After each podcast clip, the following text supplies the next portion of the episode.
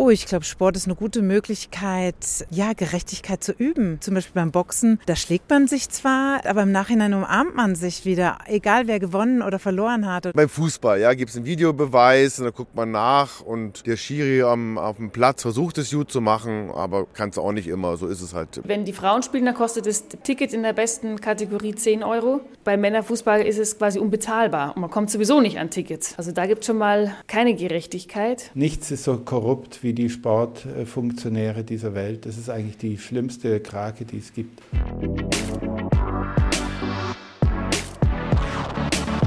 Nirgendwo akzeptieren wir Regeln so leichtfertig wie im Sport. Und nirgendwo stellen wir sie auch genauso schnell wieder in Frage. Und zwar dann, wenn wir merken, oh, wir haben echt Zweifel an einer fairen und gerechten Entscheidung. Eigentlich also eine ganz gute Blaupause, wenn wir über die Regeln in unserem Rechtsstaat sprechen wollen. Und vor allem über unser Vertrauen in ein gutes Miteinander. Aber geht es auch im Sport immer mit rechten Dingen zu? Welche Regeln und Gesetze gelten dort eigentlich für wen und wer macht die überhaupt? Und was hat Sport am Ende des Tages mit unserem Grundgesetz zu tun? Zieht die Sportschuhe an, macht die Schnürsenkel zu, denn in dieser Folge von Justice Baby geht es um Sport und Gerechtigkeit. Mein Name ist Katrin Schön und ich freue mich, dass ihr heute wieder mit dabei seid. Falls ihr schon mal freiwillig Teamsport gemacht habt, dann kennt ihr das vielleicht. Man muss sich als Team in einem Spiel total gut organisieren, man muss miteinander sprechen, sich eine Strategie ausdenken, mit der man dann Punkte holt und feiert am Ende eines Spiels den gemeinsamen Sieg. Oder falls dann nicht geklappt hat, kommt man gemeinsam als Team klar. Sport kann mehr sein als nur ein Hobby. Und deswegen wundert es mich auch nicht, dass verschiedene Sportarten im Justizvollzug, vor allem aber in der Jugendhaft, als Mittel zur Resozialisierung eingesetzt werden. Wie wichtig das ist, darüber habe ich in Folge 2 zur Strafe und Gerechtigkeit mit Melanie Wiegel gesprochen. Wir verlinken euch die Folge hier auch nochmal in den Show Notes. Dass Sport aber auch empowern und beim Ankommen in einem ganz neuen Umfeld helfen kann, darüber spreche ich jetzt mit meiner ersten Gästin, Tuba Tekal.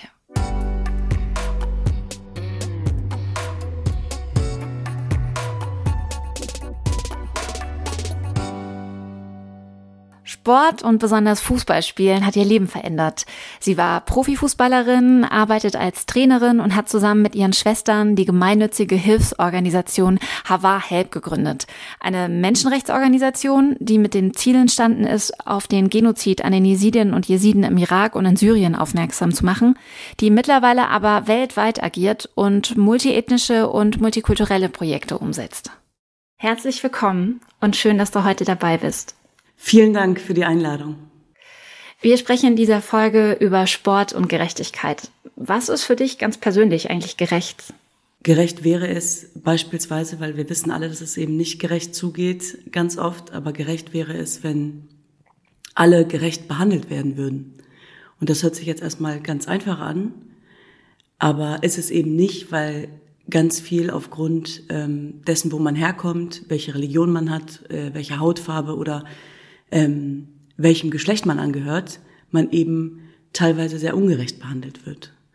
Und ähm, für mich ist eine gerechte Welt eher eine Welt, in der jeder, ungeachtet dessen, äh, all dieser Dinge, die ich gerade genannt, haben, genannt habe, äh, eben gleich behandelt wird. Das wäre für mich Gerechtigkeit.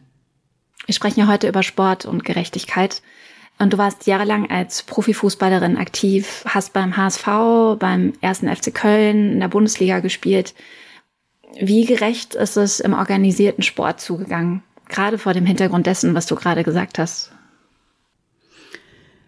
Natürlich ähm, ist es nicht immer gerecht zugegangen im Sport. Ich, ähm, meine Leidenschaft hat mich sozusagen angetrieben, diesen Sport auch durchzuführen und als Frau Fußball spielen zu wollen.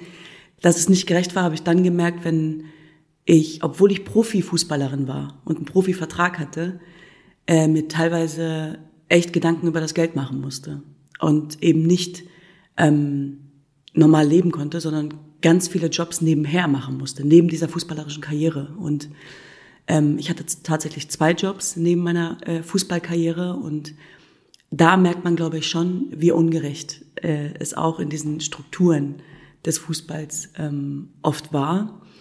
Und ähm, ja, und ich habe trainiert wie ein Profi, aber verdient wie ein Amateur. Und das trifft das eigentlich ganz gut auf den Punkt.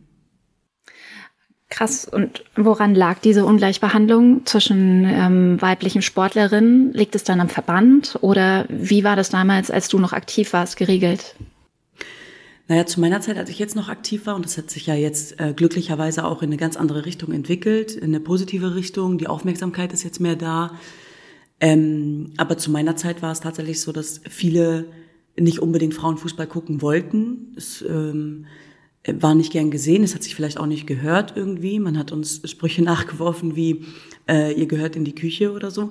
Und das sind eben so Dinge gewesen, ähm, warum auch dadurch, dass die Aufmerksamkeit nicht da war, konnte natürlich auch kein Geld eingespielt werden und dadurch konnten auch Gehälter dementsprechend nicht angepasst werden. Und dennoch bin ich davon überzeugt, dass ähm, Vereine es schaffen sollten, Spielerinnen zumindest, ähm, ich rede hier nicht von Millionen, aber zumindest so ein Gehalt zahlen sollten, ähm, wo sie sich eben keine, äh, nachts keine Gedanken machen müssen, ähm, wie sie irgendwie am nächsten Tag vielleicht die Miete zahlen können oder oder oder. Und das sind schon Dinge, die sehr, sehr wichtig sind, auch existenziell. Und ähm, da äh, würde ich mir tatsächlich auch natürlich ein bisschen mehr Verantwortung auf Vereinsebene wünschen. Aber ähm, wir wissen auch alle, also ich bin nicht naiv zu glauben, dass wir jetzt, dass die Frauen jetzt genauso viel verdienen äh, können wie die Männer oder müssten. Ähm, in Deutschland ist vor allem äh, Fußball Männer dominiert. Es ist, wie es ist. Aber wie gesagt, wir sehen da eine tolle Entwicklung. Und ich wünsche mir zumindest auf Verbandsebene ähm, Equal Pay. Das würde ich mir äh, tatsächlich wünschen, äh, weil es da auch tatsächlich der gleiche Aufwand ist, weil sie auch sehr viele Erfolge eingefahren haben, die deutschen Frauen.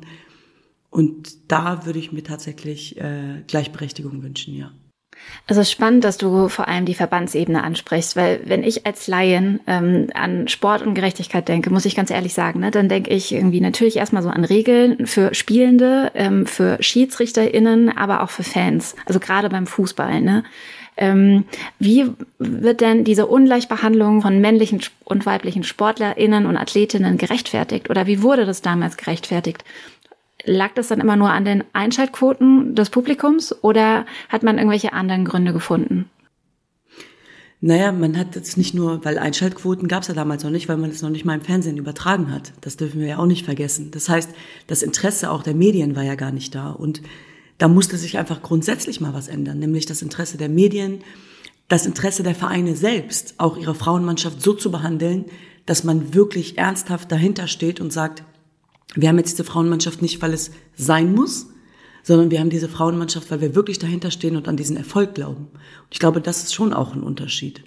Dann muss man aber Wege und Mittel finden, wie man es vielleicht auch so ein bisschen wirtschaftlicher machen könnte, vielleicht ein bisschen mehr Aufmerksamkeit auf die Frauen lenken könnte, wie man dann vielleicht Frauenstadien auch voll bekommt, ähm, indem man beispielsweise auch sowas macht, äh, wie die Frauen dann auch mal vorzustellen bei einem Herrenspiel oder oder oder. 2011 war die Weltmeisterschaft hier in Deutschland und dann erst haben sich ja sehr viele Vereine äh, dem angenommen sozusagen und äh, gesagt, okay, äh, wir brauchen jetzt auch eine Frauenmannschaft, wir brauchen jetzt auch eine Frauenmannschaft. Und danach sind sehr viele Jahre gekommen, wo es eher so einen Rückgang gab und keinen Boom. Und von Frauen- und Mädchenfußball, wo ganz viele Mädels ähm, nicht gespielt haben. Und das ist aber tatsächlich auch ein strukturelles Problem. Da geht es natürlich auch um die Zugänge, die Vereine schaffen müssen, die, es, ähm, die sehr schwer sind, die es teilweise gar nicht gibt und ähm, wo teilweise Mädels äh, kilometerweit fahren müssten oder Eltern, damit sie überhaupt ihre Mädchen in irgendeinem Verein anmelden können. Und über diese Zugänge muss man natürlich auch sprechen. Wenn du von Ungleichheit im Sport sprichst, ähm, dann hast du jetzt natürlich über die Gender Pay Gap beim, beim Profisport gesprochen. Aber welche anderen strukturellen Unterschiede gibt es denn noch, die vor allem junge Frauen davon abhalten, ähm, Fußball als Hobby für sich zu entdecken oder tatsächlich da eine Leidenschaft zu entwickeln? Vielleicht aber auch andere Sportarten. Ja, es, äh, das Angebot ist einfach nicht da. Man denkt ähm, die Mädchen oder Frauen einfach nicht mit.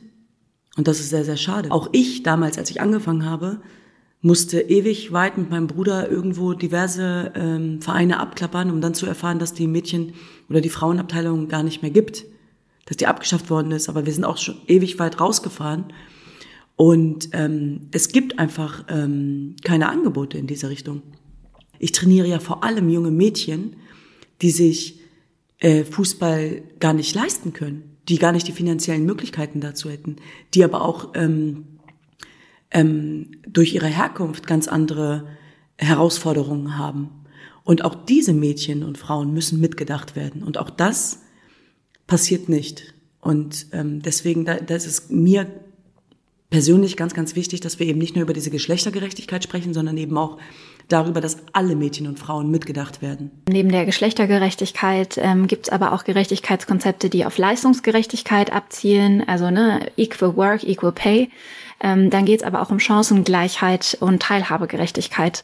Ich muss bei diesen Begriffen und diesen verschiedenen Gerechtigkeitsaspekten natürlich auch an Scoring Girls denken. Das ist ja ein Herz Herzensprojekt von dir, das sich, wenn ich das richtig ähm, nachgelesen habe, besonders an junge geflüchtete Mädchen und Frauen richtete, aber inzwischen auch ein inklusiveres Format geworden ist.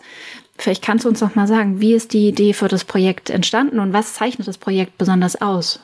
Also Scoring Girls ist entstanden ähm, als ich noch aktive Spielerin beim 1. FC Köln war und ähm, gleichzeitig der Völkermord an meiner Religionsgemeinschaft stattgefunden hat und aber auch sehr viele Menschen zu uns nach Deutschland gekommen sind, geflüchtet sind aufgrund von Krieg.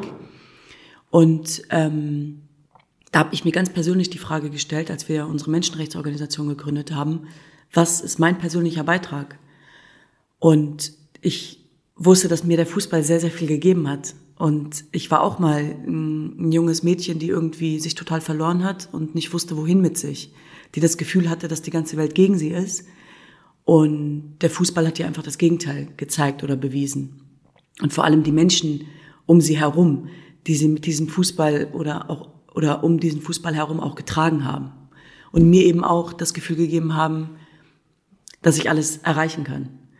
Und deswegen war es mir total wichtig, einen Ort zu schaffen, wo die Welt eben in Ordnung ist oder wo junge Mädchen das Gefühl haben, dass sie an diesem Ort genauso sein können, wie sie wollen und trotzdem ähm, unterstützt werden und trotzdem empowered werden und äh, in ein selbstbestimmtes Leben geführt werden. Und bei den Scoring Girls ähm, geht es tatsächlich um geflüchtete Mädchen, ja, aber eben auch um deutsche Mädchen mit und ohne Zuwanderungsgeschichte die ähm, an mehreren Standorten, mittlerweile neun Standorte, wir sind viermal in Berlin, wir sind dreimal in Köln und äh, zweimal in, im Irak in den IDP-Camps, ähm, weil ich der Meinung bin, dass auch Kinder im Krieg das Recht darauf haben, Kinder zu sein. Und ähm, ja, bei den Scoring Girls geht es eben nicht nur ums Fußballspielen, sondern der Fußball ist sozusagen das Tor, äh, das ähm, geöffnet wird, um den Zugang zu diesen Mädchen auch zu bekommen. Und dann geht's aber um viel, viel mehr. Wir machen Vorbilddialoge, wir ähm, haben Bildungsangebote, wir haben sehr viele tolle äh, pädagogische Mitarbeiterinnen, die sich auch Tag und Nacht um diese Mädchen kümmern. Und wir reden hier von über 1000 Familien, die wir erreicht haben, über 500 Mädchen, die wir erreicht haben, aus äh, über 15 Nationen. Und ähm, das, was mit diesen Mädchen passiert auf diesem Fußballplatz, das kann man gar nicht in Worte ähm, fassen, aber ähm, es ist ähnlich wie bei mir, dass ich über diesen Fußballplatz eben mich sehr positiv entwickelt habe und ähm, der Glaube an, an mich selbst war dann sehr, sehr ähm, stark und das ist eben das, was wir auch den Mädels vermitteln wollen. Und wie genau unterscheidet sich jetzt ähm, eine Fußballgruppe von Scoring Girls von einem Frauenfußballverein in Berlin? Was macht euch ganz besonders aus? Also wir betrachten schon auch das große Ganze, nämlich die Tatsache, dass natürlich viele Mädchen bei uns trainieren, die sonst nirgendwo anders trainieren dürften. Das sagen auch die Eltern, weil sie ein ganz großes Vertrauen in uns haben. Und ähm, das ist so eine Art Safe Space, den wir da aufgebaut haben für die Mädchen, aber eben auch für die ganzen Familien. Und was wir halt machen, das ist, glaube ich, auch ein Unterschied, ist tatsächlich auch die Eltern mitzunehmen bei all dieser Reise. Und dennoch ist es aber schon so, dass wir uns auch auf die persönlichen Belange der Mädchen fokussieren. Das heißt, der Fußball ist ähm, ein Weg, aber wir unterstützen sie ja auch im Privaten. Das heißt, äh, wir begleiten auch bei Behördengängen. Wir ähm, suchen, äh, helfen bei Wohnungssuche. Es geht äh, mittlerweile ja auch darum, die Mädels sind jetzt älter geworden, Ausbildungsplatzsuche, Praktikumsplatzsuche, all diese Dinge. Und wir betreuen, das ist halt einfach ein ganzheitliches ähm, Betreuungskonzept, so würde ich es vielleicht mal nennen. Das, was wir machen, ist den Mädels die Steine aus dem Weg räumen. Und die haben wirklich sehr, sehr viele Steine, die ihm im Weg stehen. Was für ein Potenzial siehst du im Sport allgemein, wenn es darum geht, eigene Potenziale zu entdecken, und zwar über die reine sportliche Leistung hinaus? Also ich bin fest davon überzeugt, dass es ja auch nicht mehr nur um Sport geht. Also ich glaube, wenn wir auch auf die Bühnen dieser Welt gucken, dann ist der Sport ja auch ein Querschnitt der Gesellschaft einfach. Und ich bin auch davon überzeugt, dass man Sport und Politik nicht getrennt voneinander betrachten kann und sollte. Und wer das auch behauptet, der guckt nicht richtig hin. Und ähm, deswegen ist mir, glaube ich, in erster Linie auch die Verantwortung sozusagen von Profifußballern oder Profisportlern oder Verbänden ähm, auch sehr, sehr wichtig. Die Verantwortung, die sie eben auch tragen, weil wir eben diese integrative Kraft des Sports ja auch kennen. Also die kennen wir. Und ich glaube, da ist es mir wichtig, dass wir eben uns nicht nur die positiven Seiten dessen rausziehen, sondern eben auch über Dinge beispielsweise sprechen, wenn Dinge nicht gelingen. Und dass man da dann eben auch ähm, den Mund aufmachen darf, wenn Ungerechtigkeit geschieht. Ich spiele jetzt speziell zum Beispiel an auf die Weltmeisterschaft im vergangenen Jahr in Katar. Und ich bin fest davon überzeugt, dass der Sport nicht alles darf.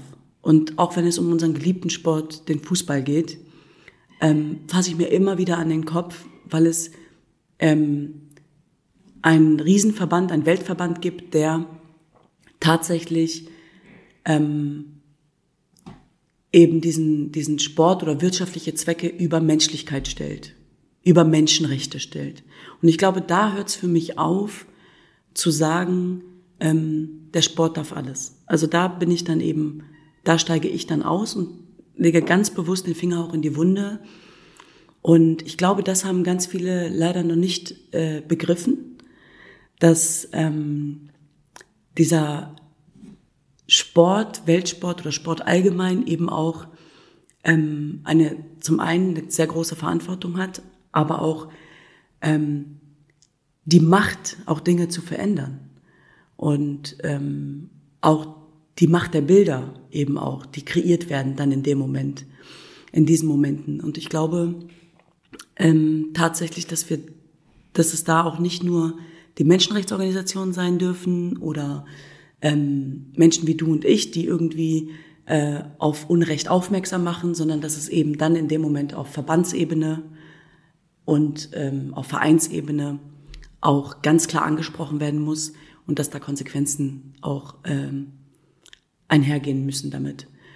Und ähm, wenn ich das runterbreche auf die Scoring Girls, ist es tatsächlich so, dass die mich auch gefragt haben. Ich meine, sie kommen aus Ländern, sind teilweise aus Ländern geflohen, wo eben Menschenrechte verletzt werden, wo ihre Eltern ermordet worden sind, ähm, wo ihre Frau, äh, ihre Mütter, ihre ihre Geschwister, Schwestern ähm, versklavt worden sind, vergewaltigt worden sind, wo Unrechtregime eben genau das ihren Familien angetan haben. Und die fragen mich, wie kann es sein, dass eine Weltmeisterschaft in einem Land stattfindet, das Menschenrechte mit Füßen tritt?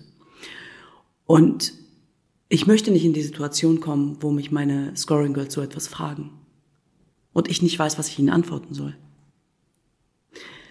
Und ich glaube, das ist verdammt wichtig, dass wir be begreifen, dass der Sport auch eine Verantwortung hat. Wie bist du denn eigentlich zum Fußball gekommen und wie sah deine Journey von, ähm, von Fahrten mit deinem Bruder zu irgendwie Fußballverein am Ende der Welt bis hin zur Gründung von Scoring Girls aus? Ähm, also ich habe ja erst mit 16 tatsächlich angefangen im Verein zu spielen, äh, weil meine Eltern es mir nicht erlaubt haben, Fußball zu spielen. Also ich habe mit sieben angefangen, schon auf dem Bolzplatz zu kicken, sechs, sieben. Äh, und als meine Eltern das erfahren haben, dass ich ständig mit Jungs kicke, ähm, haben sie mir das eben verboten. Dann habe ich es heimlich gemacht und ähm, das war eine sehr lange Journey und ein sehr langer Kampf, will ich mal sagen, bis ich dieser Leidenschaft des Fußballspielens auch nachgehen konnte, offiziell. Und als ich im Verein gespielt habe, habe ich sogar auch da ein halbes bis dreiviertel Jahr vor meinen Eltern verheimlicht und meine Brüder haben mich da halt geschützt. Ich muss dazu sagen, ich komme aus einer Großfamilie, ich habe noch zehn Geschwister und ähm, ich hatte das große Glück, dass wir immer eine Mehrzahl waren und so auch meine, meine Eltern davon überzeugen konnten, dass es okay ist, wenn ich Fußball spiele. Und am Ende haben sie es dann auch erlaubt und ähm, aber auch mit Bauchschmerzen, muss man dazu sagen, äh, weil auch viele äh, im Umfeld meiner Eltern nicht verstanden haben, warum ich jetzt unbedingt ähm, auch äh, unverheiratet von Hannover nach Hamburg gehe, um Fußball zu spielen. Also das war für viele in, in deren Köpfen irgendwie so äh, wie, ihr lasst eure Tochter nach Hamburg gehen zum Fußball spielen? Das muss mal einer verstehen. Also das war auch da äh, ganz oft so, dass sie Angst hatten, dass die Leute reden. Und so ist es heute bei den Scoring Girls auch. Und ähm, ja, und irgendwann wurde ich Vereinsspielerin und mit der Unterstützung von ganz vielen Leuten, nicht nur von meinen Geschwistern, sondern eben auch von ähm, Mannschaftskolleginnen und Trainerinnen und Trainern. Und ähm, irgendwann haben meine Eltern diese Fußballleidenschaft akzeptiert und kamen auch zu spielen und ähm, und sind heute sehr, sehr stolz natürlich darauf, was ich auch, dass ich das, was ich irgendwie beim Fußball mitgenommen habe, jetzt auch weitergebe an andere junge Mädchen. Was hat sich denn ähm, seitdem geändert? Also 20 Jahre sind vergangen. Es gibt Scoring Girls, es gibt immer mehr weibliche Fußballmannschaften oder Fußballmannschaften, in denen junge Frauen spielen können, sagen wir es so. Ähm, das ist doch eigentlich schon mal ein ganz guter Start. Ähm, wenn du in die Zukunft denkst und äh, einen Wunsch frei hättest, wie müsste eine gerechtere ähm, Verbandswelt oder eine gerechtere Fußballwelt aussehen? Was müsste sich da noch tun? Ach, ich glaube tatsächlich, ähm, dass wir schon viel erreicht haben auf jeden Fall, aber wir dürfen auch nicht vergessen, vor 50 Jahren war es ja noch verboten, dass Frauen Fußball spielen in diesem Land. Und das muss man sich mal vergegenwärtigen. Und heute füllen wir Stadien, wir brechen Rekorde mit Zuschauerzahlen. Äh, ähm, und trotzdem sind wir noch nicht da, wo wir sein wollen. Und zukünftig würde ich mir einfach wünschen, dass es ähm, gar nicht so sehr darum geht, ob Frauenfußball oder Männerfußball, sondern dass es darum geht, dass Fußball gespielt wird. Und dass es gar nicht so sehr darum gehen sollte, ähm, woher jemand kommt und dass es vielmehr darum gehen sollte, wohin jemand will. Und mir ist ganz, ganz wichtig die Repräsentation auf jeden Fall. Dass ich, jeder Vierte in diesem Land hat Zuwanderungsgeschichte aber abgebildet, auch in großen Vereinen oder in, in, auf Verbandsebene ist das teilweise noch nicht. Und ich würde mir einfach wünschen, dass wir Zugänge schaffen und dass wir, wenn wir von Chancengleichheit reden, ähm, das nicht nur Lippenbekenntnisse sind, sondern dass wir das schaffen, dass es wirklich gelingt, diese Chancengleichheit auch zu leben. Und ähm, ich wünsche mir einfach nicht nur in Bezug auf Fußball, sondern auf ähm, die Welt allgemein, und das mag jetzt pathetisch klingen, aber dass die Welt einfach eine gerechtere wird. Und dafür werde ich äh, jeden Tag weiter kämpfen. Das ist ein tolles Schlusswort. Vielen Dank an Tuba Tekal, dass du zu Gast warst und ähm, alles Gute für die nächsten Projekte. Vielen Dank, Dankeschön. Tuba hat eben darüber gesprochen, dass die größere Berichterstattung über Frauenfußball und Frauensport allgemein, aber auch das wachsende Interesse von ZuschauerInnen einen riesen Unterschied für die Arbeitsbedingungen von Sportlerinnen gemacht hat.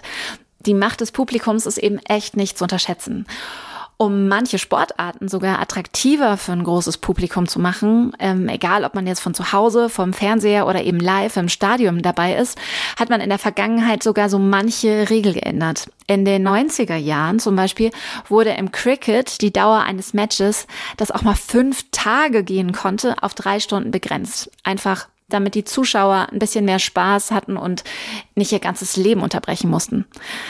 Sport ist aber nicht nur Spaß, Wettkampf und Unterhaltung. Es geht dabei eigentlich auch um Verantwortung für die Athletinnen, für Schiedsrichterinnen, aber eben auch für diejenigen, ohne die es gar keine Stadien oder sichere Spielstätten gäbe welche Rechte Athletinnen im Sport haben und was genau das Sportrecht eigentlich regelt, darüber spreche ich jetzt mit meinem nächsten Gast, Martin Neute. Er ist leidenschaftlicher Sportler, Rechtswissenschaftler und Professor und leitet das Institut für Sportrecht an der Deutschen Sporthochschule in Köln.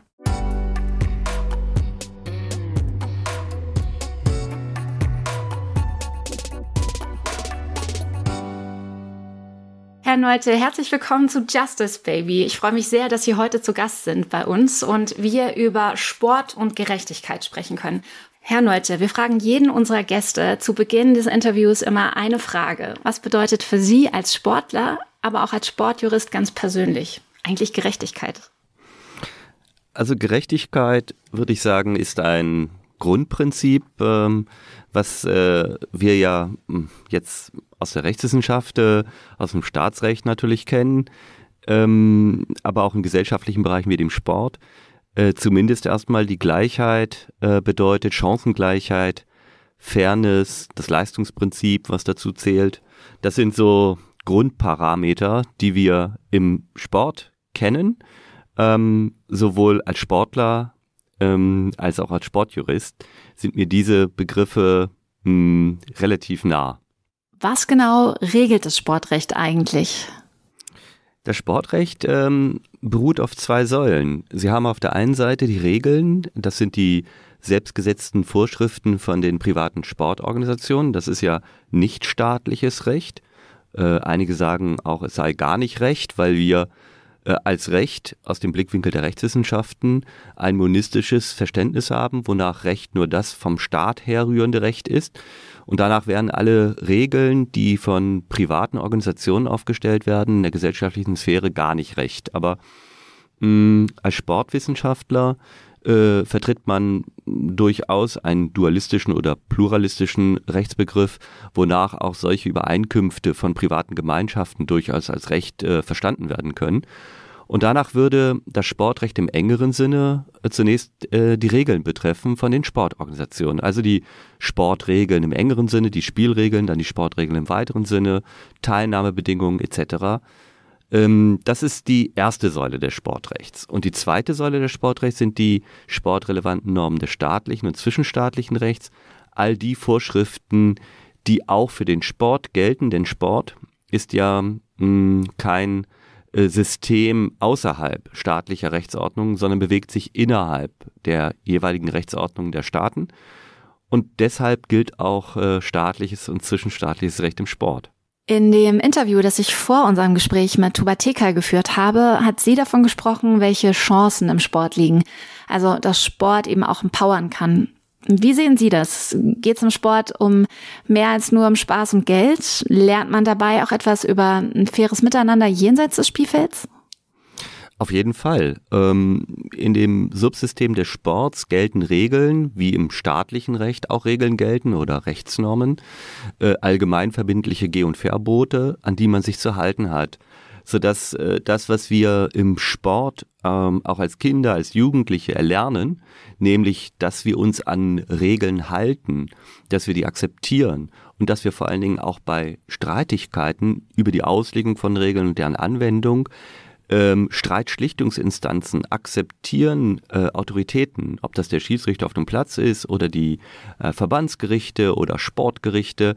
All das ist quasi möchte ich mal sagen, so ein Referenzgebiet, ein äh, Labor, in dem man äh, im Grunde genommen das lernt, was eigentlich auch äh, vom Staat erwartet wird, dass man sich an die Straßenverkehrsordnung hält, dass man ähm, der Strafrecht beachtet und dass man auch die staatliche Gerichtsbarkeit als solches akzeptiert.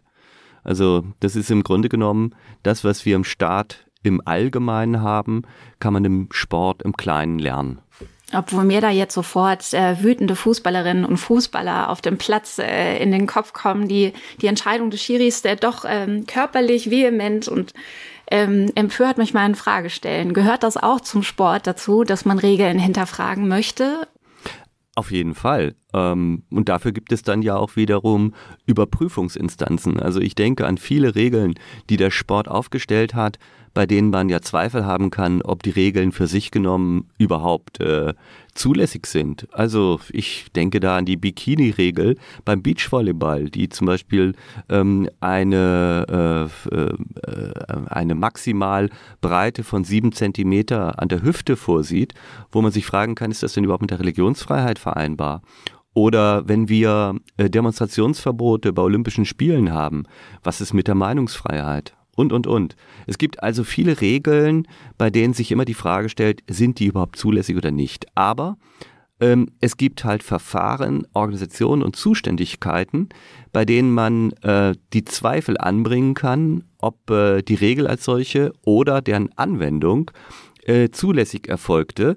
Äh, das bedeutet auch hier keine Selbstjustiz. Also wenn man äh, die ähm, Entscheidung des Schiris in Frage stellt, dann gibt es dafür eine Überprüfungsinstanz, aber es ist natürlich keine, äh, äh, keine äh, Lösung, den Schiedsrichter dann gewalttätig anzugehen. Genauso würde man ja auch nicht einen staatlichen Richter mit einem Buch beschmeißen, wenn man mit der Entscheidung nicht einverstanden ist, sondern man kann dann Berufung oder Revision einlegen. Wie ähm, funktioniert es denn, wenn Sportlerinnen und Sportler sich ähm, für eine Veränderung der Regeln stark machen wollen? Sie haben gesagt, es gibt da Instanzen. Gibt es die für jede Sportart? Ähm, gibt es da Interessensvertreterinnen von Sportlerinnen und Sportlern? Wie muss ich mir das vorstellen? Ähm, wenn wir uns jetzt ähm, eine konkrete Entscheidung anschauen, die getroffen wurde aufgrund einer Regel, dann gibt es ähm, ja interne, ähm, ich sag mal sportverbandliche Instanzenzüge. Es gibt die Vereins- und Verbandsgerichtsbarkeit bei den einzelnen Sportorganisationen. Äh, teilweise gibt es dann auch Schiedsgerichte. Ähm, man spricht von echten Schiedsgerichten, wenn damit die staatliche Gerichtsbarkeit äh, größtenteils ausgeschlossen wird. Wir haben zum Beispiel das Deutsche Sportschiedsgericht ähm, mit Sitz in Bonn. Wir haben den Internationalen Sportgerichtshof mit Sitz in Lausanne. Das sind echte Schiedsgerichte mit unabhängigen, fachverständigen Juristen, die dann ähm, über die Anwendung der Regeln, beispielsweise bei Dopingvergehen oder Teilnahmebedingungen zu Olympischen Spielen entscheiden. Ähm, allerdings kann die ganze staatliche Gerichtsbarkeit nicht gänzlich ausgeschlossen werden. Also geht es zum Beispiel um Entscheidungen von Vereins- und Verbandsgerichten, ähm, dann ist immer eine Überprüfung auch vor staatlichen Gerichten zulässig. Ähm, zuständig werden hier in der Regelfall äh, die Zivilgerichte. Äh, bei echten Schiedsgerichten haben wir einen revisionsähnlichen Überprüfungsmaßstab durch staatliche Gerichte. Also es gibt hier einen Instanzenzug, eine Rechtsgewährleistung, ähm, bei denen wir die Anwendung der Regeln überprüfen können. Wow, das klingt jetzt ganz schön abstrakt und ich bin erstaunt, wie groß und diese institutionelle Fülle ist, die hinter einem so unterhaltsamen Phänomen wie Sport stehen kann. Hm, vielleicht hilft es unseren Hörerinnen und Hörern, wenn wir das nochmal an einem konkreten Beispiel festmachen. Nehmen wir zum Beispiel beim Fußball den Ausschluss eines Vereins aus einem Wettbewerb äh, aufgrund von Fehlverhaltens seiner Fans. Äh, das kommt ja ab und zu vor, ähm, dass ähm, zum Beispiel aus dem DFB-Pokal in der Vergangenheit schon mal eine Mannschaft ausgeschlossen wurde, äh, weil sich äh, die Anhänger äh, gewalttätig bei Spielen dieser Mannschaft gezeigt haben. Und da könnte man dann als äh, Verein auf die Idee kommen, gegen diesen Ausschluss vorzugehen. Es gibt das Sportgericht und das Bundesgericht. Das sind so zwei ähm, äh, aufeinanderfolgende Instanzen. Eingangsinstanz dann Sportgericht und dann Bundesgericht äh, mit klaren Zuständigkeiten, mit Besetzung von ähm, Richtern, die dann ähm, über die Zulässigkeit dieses Ausschlusses entscheiden. Ähm, und wenn äh, das Bundesgericht, das ist dann quasi ja innerhalb äh, des Fußballbundes das höherrangige Gericht eine Entscheidung getroffen hat, kann man gegen diese Entscheidung äh, gegebenenfalls nochmal vorgehen. Mm, und ähm, zuständig darüber wäre dann ähm, so ein ja unabhängiges Schiedsgericht. Sie haben zu Beginn einen Punkt erwähnt, auf den ich jetzt gerne noch mal genauer zu sprechen kommen möchte. Und zwar haben Sie gesagt, dass das Sportrecht die Spielregeln einer Sportart im engeren und im weiteren Sinne regelt. Also im Grunde klärt, wie das Spiel funktioniert und wer eigentlich mitspielen darf oder gegen wen antreten darf. Jetzt gibt es ja bei verschiedenen Sportarten, obwohl die Leistungen durchaus vergleichbar sind, verschiedene Antrittskategorien. Man unterscheidet dann zum Beispiel zwischen Frauen- und Männerkategorien. Es gibt die Olympischen Spiele und es gibt die ähm, Paralympics. Und ähm, gerade bei letzteren ist es ja so, dass die Leistungen dank moderner Prothesen inzwischen ja auch echt vergleichbar sind mit den Leistungen von Athletinnen, die ohne Prothesen im Wettlauf antreten. Wäre es da nicht eigentlich gerecht, Menschen mit und ohne Behinderung im gleichen Wettbewerb antreten zu lassen? Oder was spricht da dagegen? Und was müssen Sie zum Beispiel auch als Sportrechtler beachten, wenn es um so physiologische Besonderheiten geht? Also Sie sind äh, Sie völlig richtig. Die erzielten Leistungen, die absoluten Leistungen von ähm, äh, Behindertensportlern und Nichtbehindertensportlern mögen mh, in ihrer Größe, Länge, Höhe äh, ähnlich sein. Aber die Bedingungen, die äh, dazu geführt haben, sind äh, in vielen Bereichen nicht vergleichbar.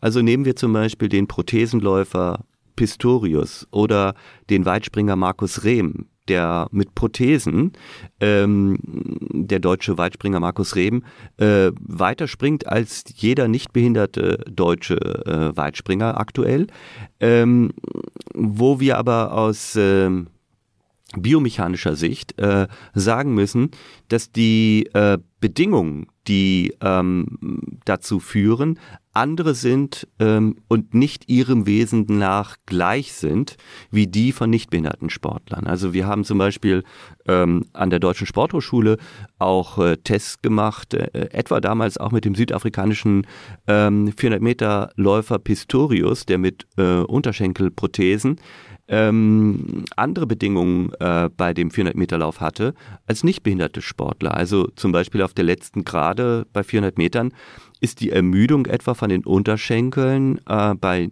behinderten Sportlern durch die Prothesen nicht gegeben, während sie bei nicht behinderten Sportlern gerade auf den letzten 400 Metern deutliche Ermüdungserscheinungen haben, die zu überwinden sind.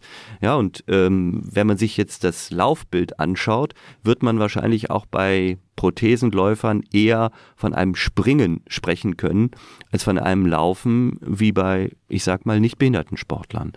Ja, und ähm, man kann ja jetzt auch äh, an andere Behinderungen denken, ähm, sodass wir immer versuchen, Kategorien zu bilden, die ihrem Wesen nach gleich sind ähm, und die Grunddifferenzierung, die ähm, eigentlich äh, in kaum einer Sportart ernsthaft in Frage gestellt wird, ist ja die Unterscheidung zwischen Männerwettbewerben und Frauenwettbewerben.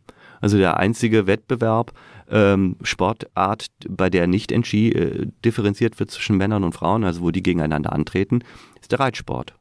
Die Trennung von männlichen und weiblichen Kategorien im Sport stellt Transsportlerinnen und Sportler vor echte Herausforderungen und sorgt auch für jede Menge Diskussionen. In welcher Kategorie sollten Sie Ihrer Meinung nach antreten und gibt es dafür schon Antworten?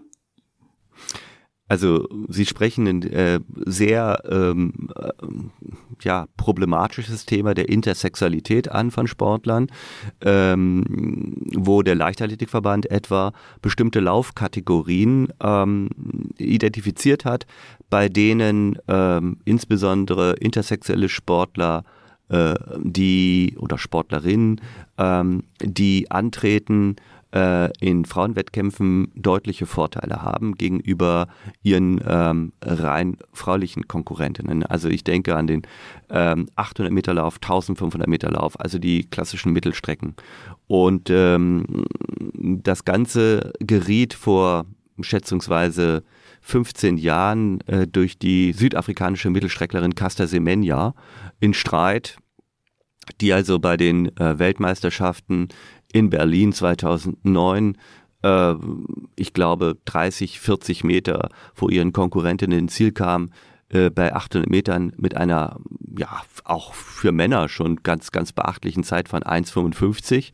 Ähm, ich war selber dort an der Bande, habe mir den äh, Wettbewerb angesehen und es war von dem auch Laufbild, äußeren Erscheinungsformen, ähm, eher äh, die Erscheinung einer, eines männlichen Läufers als einer Frau. Und ähm, in Rio de Janeiro bei den Olympischen Spielen 2016 gab es dann drei intersexuelle Läuferinnen, die ähm, das ganze Feld demonierten und auch 30, 40 Meter von dem übrigen Feld ins Ziel kamen, wo man gesagt hat, als Leichtathletikverband, naja, das ist ja möglicherweise ein ähm, Wettbewerbsvorteil, den die haben, der so groß ist, dass wir hier Vorkehrungen treffen müssen, Verfahren einrichten, ähm, um Wettbewerbsgleichheit äh, zu gewährleisten. Und ähm, infolgedessen gab es dann ähm, auch Vorschriften, die etwa vorsahen, dass man mh, durch eine Operation oder durch medikamentöse Behandlung äh, nach einem gewissen Zeitraum als intersexuelle Frau dann doch wieder an Frauenwettbewerben starten darf. Sie können sich vorstellen, dass das zu einem riesigen Rechtsstreit geführt hat beim Internationalen Sportgerichtshof, wo man auch diese Vorschriften, die ursprünglich, glaube ich, nur äh, auf wenige Parameter abstellten, gekippt hat und gesagt hat, man müsse eine umfassende Beurteilung vornehmen, insbesondere auch unter Berücksichtigung der sexuellen Identität der äh, Sportlerin ähm, und dass man gesagt hat, ähm, also eine Operation könne man auf gar keinen Fall verlangen ähm, und bei einer medikamentösen Behandlung müsse man natürlich auch die Gesundheit der Sportlerin in Rechnung stellen. Und, und, und. Also ein riesiger Konflikt, der sich daraus ergab, ähm, wobei meine persönliche Meinung die ist, ähm, dass äh, die Anzahl der Streitigkeiten in diesem Bereich etwas ähm, überschätzt wird und ähm, der, äh, die Aufregung, die sich damit verbindet, meines Erachtens ähm, mh, souveräner hätte auch von den Verbänden äh, behandelt werden können. Ähm, meines Erachtens hätte man das wortwörtlich einfach laufen lassen können äh, ohne dass man vielleicht auch daran denkt, was jetzt in der Diskussion auch teilweise gestanden hatte, was aber nicht durchsetzungsfähig ist, eine dritte Kategorie zu bilden, intersexueller Sportler. Also das wäre eine Stigmatisierung, äh, die äh, bestimmt nicht im Sinne auch der intersexuellen Sportlerin ist. Also man muss sich vorstellen, dass dann äh, natürlich auch die Medienöffentlichkeit besonders hoch wäre. Und da meine ich, hätte man vielleicht als Verband Anders als bei der Startberechtigung von äh, Behinderten bei Nichtbehindertenwettkämpfen hätte man intersexuelle Läuferinnen dann einfach zulassen können. Kommen wir vielleicht nochmal zurück zu den Regeln. Wie beeinflussen die Sportregeln staatliches Recht? Ja, das ist eine ganz grundsätzliche Frage, wie sich das System der Regelgebung ähm, der Sportregeln äh, zu den sportrelevanten Normen des staatlichen Rechts verhält. Also in meinem Verständnis ist beides Sportrecht. Ähm, wir können also nicht nur sagen, Sportrecht sind die Regeln ähm, und alles, was staatliches Recht gehört nicht zum Sportrecht, sondern Sportrecht beruht auf diesen beiden Säulen und zwischen diesen beiden Säulen, den Regeln und den staatlichen Rechtsnormen, gibt es viele, viele Wechselwirkungen. Und das ist das eigentlich typusprägende des Sportrechts. Das ist das, was das Sportrecht im Kern ausmacht und was wir an vielen, vielen Streitigkeiten immer wieder finden. Was meine ich damit? Dass sich der Sport Regeln geben darf, ähm, dass er eine Regelungsbefugnis hat, ist Ausdruck einer staatlich verliehenen äh, Betätigungsvereinigungsfreiheit, den Sportorganisationen die Möglichkeit der Regelgebung zu geben. Das ist verfassungsrechtlich garantiert in der Vereinigungsfreiheit Artikel 9, aber auch international ähm, dürfen die Sportorganisationen dieses, die meisten haben ihren Sitz in der Schweiz, von der Schweizer Bundesverfassung gegebenes Recht der Regelgebung.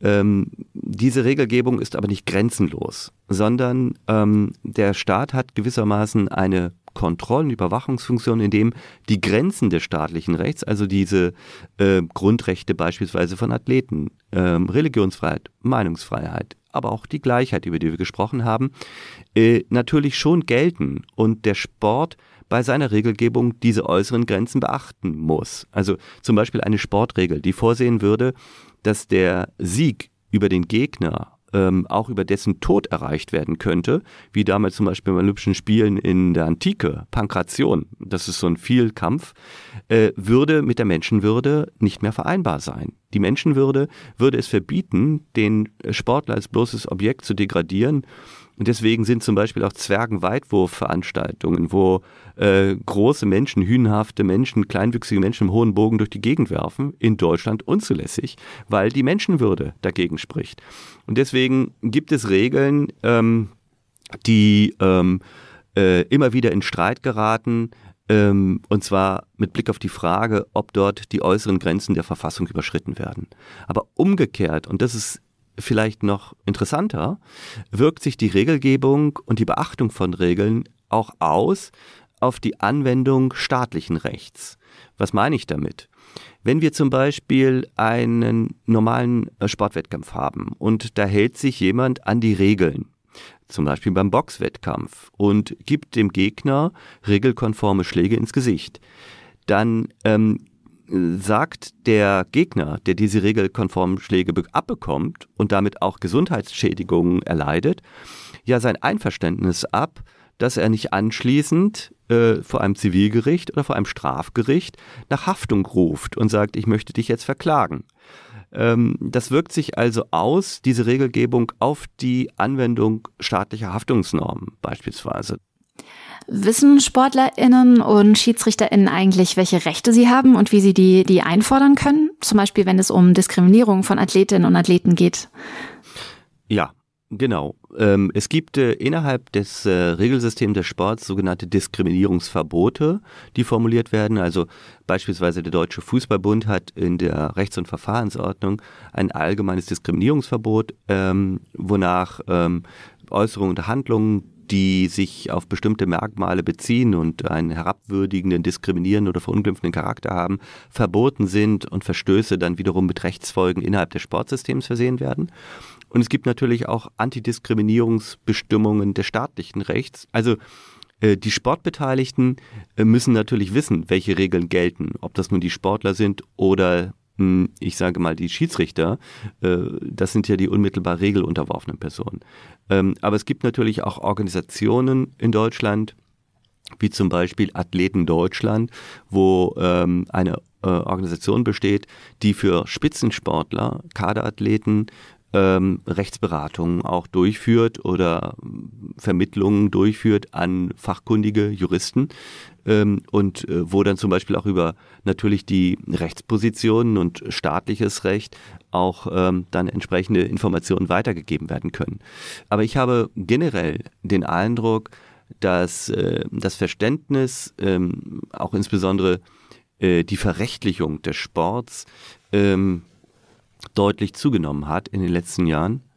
Ähm, und äh, diese Konflikte zwischen Regeln und staatlichem Recht ähm, aufgrund der Professionalisierung, Kommerzialisierung und der gesellschaftlichen Bedeutung ähm, des Sports, der Politisierung auch des Sportgeschehens, wenn wir jetzt gerade an die Menschenrechtsdebatte denken, äh, in äh, den letzten Jahren immer mehr an Fahrt gewinnt. Und ich prognostiziere mal, dass es auch in den nächsten Jahren nicht stiller darum werden wird. Wir haben jetzt viel über Athletinnen und Athleten gesprochen. Schauen wir doch zum Schluss nochmal auf die Schiedsrichterinnen und Schiedsrichter. Was ist denn deren besondere Funktion? Also die äh, Schiedsrichter äh, auf dem Platz äh, haben eine ganz elementare Rolle dabei, dass ja die Regeln dann auch zur Anwendung gebracht werden. Und zwar so, wie es die Regeln halt auch verlangen. Ähm, das bedeutet, ähm, dass die Schiedsrichter in ihrer Verantwortung äh, nicht zu überschätzen sind ähm, für ähm, das Verständnis und die Akzeptanz der Regeln. Und wenn Schiedsrichter umgekehrt korrumpiert werden, wie wir es auch schon bei Bundesliga-Skandalen hatten, dass sie halt Geld nahmen für falsche Entscheidungen, wird genau diese Funktion ins Gegenteil verkehrt und damit auch natürlich ähm, die besondere Rolle, die der Sport hat, nämlich ein äh, Paradefeld zu geben, in dem man Regeln akzeptiert, ähm, Streit äh, Schlichtungsinstanzen akzeptiert, würde dann ins Gegenteil verkehrt werden, aber positiv gewendet, bietet ähm, der Sport die äh, ideale Möglichkeit, auch für die Akzeptanz eines staatlichen Rechtssystems, dieses in Kleinen zu erlernen. Und äh, zu diesem Zweck haben die Schiedsrichter und auch die Vereinsgerichte nachher eine ganz, ganz zentrale Rolle. Das ist doch ein schönes Schlusswort. Lieber Herr Nolte, vielen Dank für das Gespräch. Sehr gerne, Frau Schön.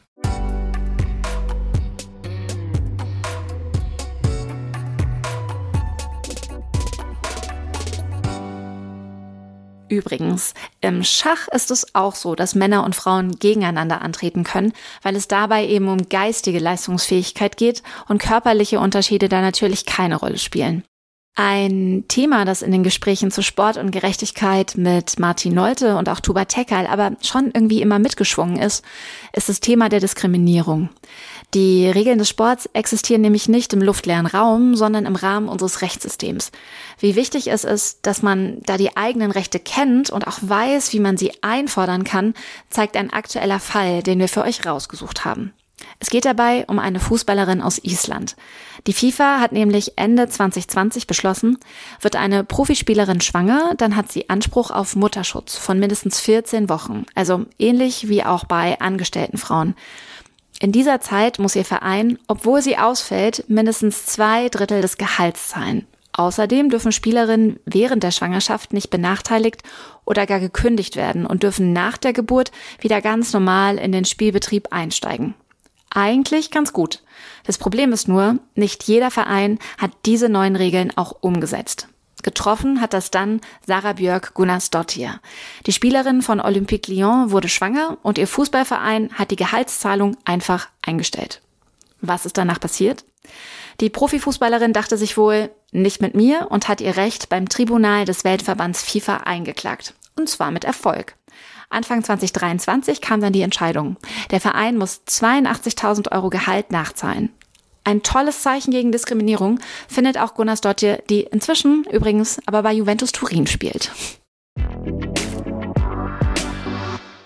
Ich muss sagen, ich habe total viel gelernt beim Produzieren dieser Folge, weil man bei so etwas ganz Konkretem wie Sport total viele Parallelen zum Rest der Gesellschaft und auch zu unserem Rechtssystem ziehen kann. Haben wir jetzt dabei explizit über Gerechtigkeit gesprochen?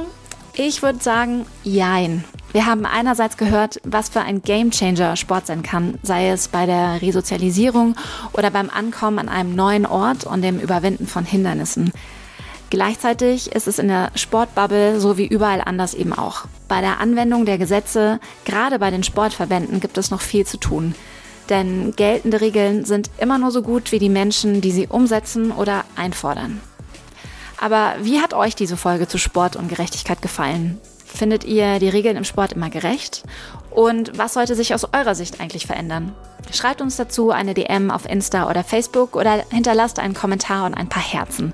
Wir freuen uns auf jeden Fall immer über eure Anregungen und stehen schon jetzt in den Startlöchern für die nächste Folge. Bei der geht es nämlich um Geschlecht und Gerechtigkeit und die Frage, ob Männer das Maß aller Dinge sind. Das war's aber erstmal für heute mit Justice Baby, dem Podcast zu Recht und Gerechtigkeit. Danke an meine Gäste und auch an euch, dass ihr wieder reingehört habt. Mein Name ist Katrin Schön und ich sage ciao und bis zur nächsten Folge. Justice Baby ist ein Podcast der Stiftung Forum Recht. Redaktion Andrea Wojtkowiak, Vanessa Mittmann und ich, Katrin Schön. Juristische Beratung Carolina Harnisch. Produktion Stefan Wiesner und Anna Kunzmann von L'Agence.